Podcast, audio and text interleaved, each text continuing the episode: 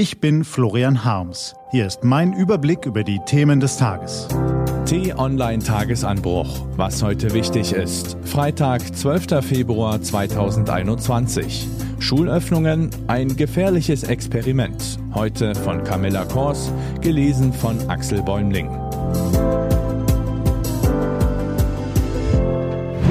Was war?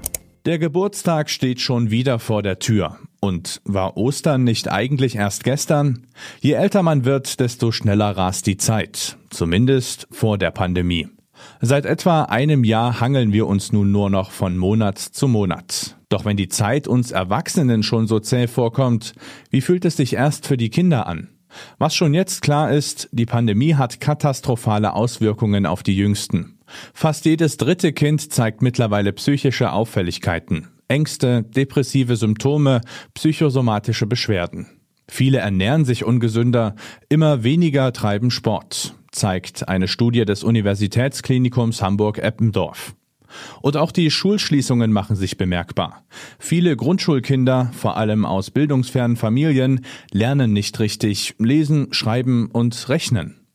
Umso verständlicher, dass nun viele Länderchefs für Schul- und Kita-Öffnungen plädieren. Jeder Tag, an dem Kinder nicht in Schulen und Kitas gehen könnten, bedeute auch einen Verlust von Zukunftschancen, sagte gestern NRW-Ministerpräsident Armin Laschet. Berlins Oberbürgermeister Michael Müller sprach von einer ganz schwierigen Abwägungsfrage. Es sei aber wichtig, den Kindern, Eltern und Lehrern nun wieder ein Stück Perspektive zu geben.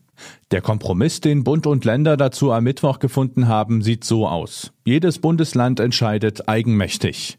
Das hat ein regelrechtes Wirrwarr zur Folge.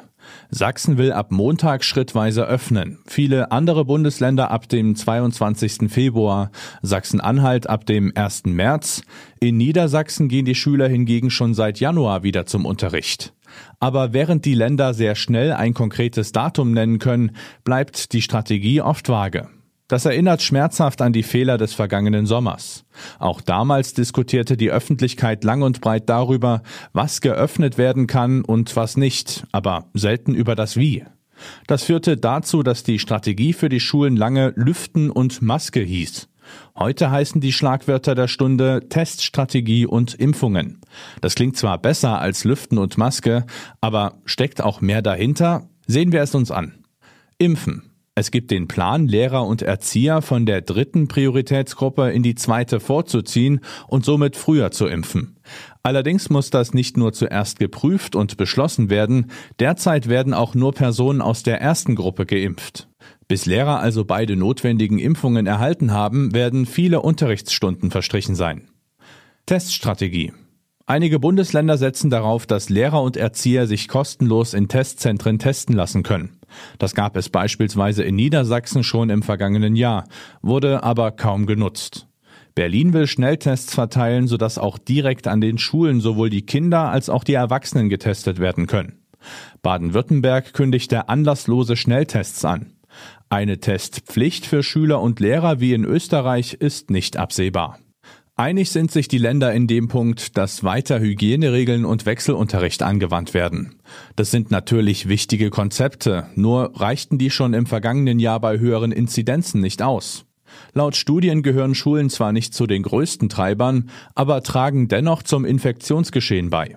Somit wirken Öffnungen ohne handfeste Strategie geradezu fahrlässig, besonders vor dem Hintergrund der Virusmutation, die offenbar noch ansteckender sind. Dabei gibt es ja andere Ideen. Forscher um den Kölner Mediziner Jörg Dötsch haben erprobt, wie Kinder und Lehrkräfte schnell und effektiv getestet werden können. Die Kollegen von der Zeit haben ausführlich darüber berichtet. Demnach würden Speichelproben einer gesamten Klasse gesammelt und ausgewertet. Fällt der Test positiv aus, werden die Teilnehmer einzeln überprüft.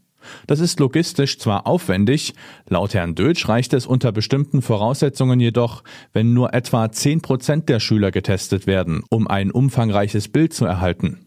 Leider spielt das Testen von Schülern in den Plänen der Länder bislang kaum eine Rolle. Deshalb drohen die eigentlich gut gemeinten Lockerungen zu einem gefährlichen Experiment zu werden, das auf dem Rücken der Kinder ausgetragen wird. Das ist nicht gut. Was steht an? Die T-Online-Redaktion blickt für Sie heute unter anderem auf diese Themen. Heute gibt es mal wieder den Klassiker unter den Corona-Pressekonferenzen. Gesundheitsminister Jens Spahn und RKI-Präsident Lothar Wieler informieren ab 10.15 Uhr über die Lage. In Genf kommt heute der UN-Menschenrechtsrat zusammen, um über die Lage in Myanmar zu beraten. Und heute geht es weiter im Amtsenthebungsverfahren gegen Donald Trump. Diese und andere Nachrichten, Analysen, Interviews und Kolumnen gibt's den ganzen Tag auf t-online.de. Das war der T-Online-Tagesanbruch vom 12. Februar 2021. Produziert vom Online-Radio- und Podcast-Anbieter Detektor FM. Morgen gibt's den Tagesanbruch am Wochenende mit dem Rückblick auf die wichtigsten Themen der Woche.